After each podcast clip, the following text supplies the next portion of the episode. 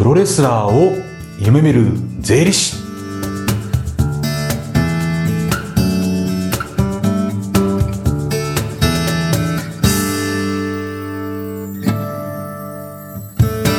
山中智文税理士事務所代表の私税理士の山中智文です。私の専門はえー相続税、まあ、相続対策ですとかあとは亡くなった後の相続税の申告を専門としております。今日のテーマは、まあ、将来の相続へ向けた準備として本日はその準備の中でも銀行預金銀行口座についてお話をしたいと思います。え今日はポイント3つに絞ってお話をしたいと思います。じゃあまず1つ目のポイント、はい。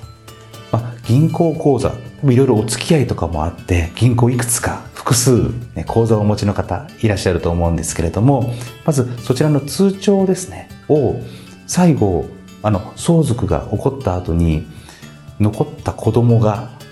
お父さん、ね、口座いくつどこの銀行に口座あるのかなって調べるときに結構調べるので手間取って時間かかってしまうんです。なのでその時にあのすぐに調べられるように通帳はできる限り同じ場所に一箇所にまとめて保管しておいていただければお子様後でお亡くなりになった後にあのいろいろ引き出し調べますのでその時にすぐ見つかりやすいようにまとめておいていただければと思います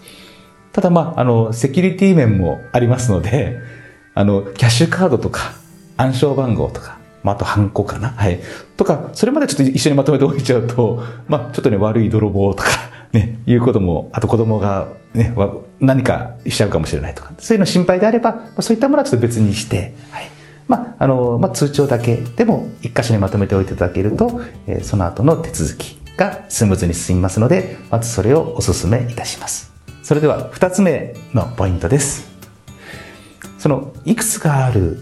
通帳の中でも、やっぱり常に常に使っている口座とそうでない口座、結構皆さん分かれてくると思います。口座によっては全然入金もないし、引き落としもないし、ここ数年全く使ってないよっていう口座あると思うんですけども、ただこれがお亡くなりになった後に、もう残高が1万円もない、5000円とか1000円しかないのに、同じように預金が残っていると、それも全部相続手続きの対象となってきます。ままた手続きにお金かかったりとか手間かかったりってなってしまいますので、もしも今ご生前のうちに、あ、もうこの口座使ってないなっていうものがあれば、もうできればもう口座を解約して、あの、口座の数はできる限り減らして絞っておくことをお勧めいたします。えー、3つ目のポイントです。これは、あの、通帳、最後のページまで行くと、こう、繰り越しってなって、新しい通帳できると思うんですが、その繰り越しした後の、あの、前の通帳って皆様どうされてますか？こちらの通帳を、まあ、我々の業務とも関連してくるんですが、ぜひこの通帳は捨てずに取っておいていただきたいなというふうに思います。というのも、またあの、この後ご依頼いただいて相続税の申告とかなっていくときに、もう一つのポイントとなるのは、まあ、その預金口座から、えー亡くなる前に、まあ、例えば、ね、1年前、半年前に、ちょっとお父さん体調が悪くなってきちゃったから、もう今のうちにお父様のお金、家族の方に移しちゃおうとかって、結構そういう話を聞くんですけれども、そういったところが、結局いろいろ税金面で見ると、贈与とか、うん、そういったところはいろいろな問題を秘めておりますので、まあ、もしそういったような動きがあるかどうかっていうのは、えー税務署も結構目を光らせております。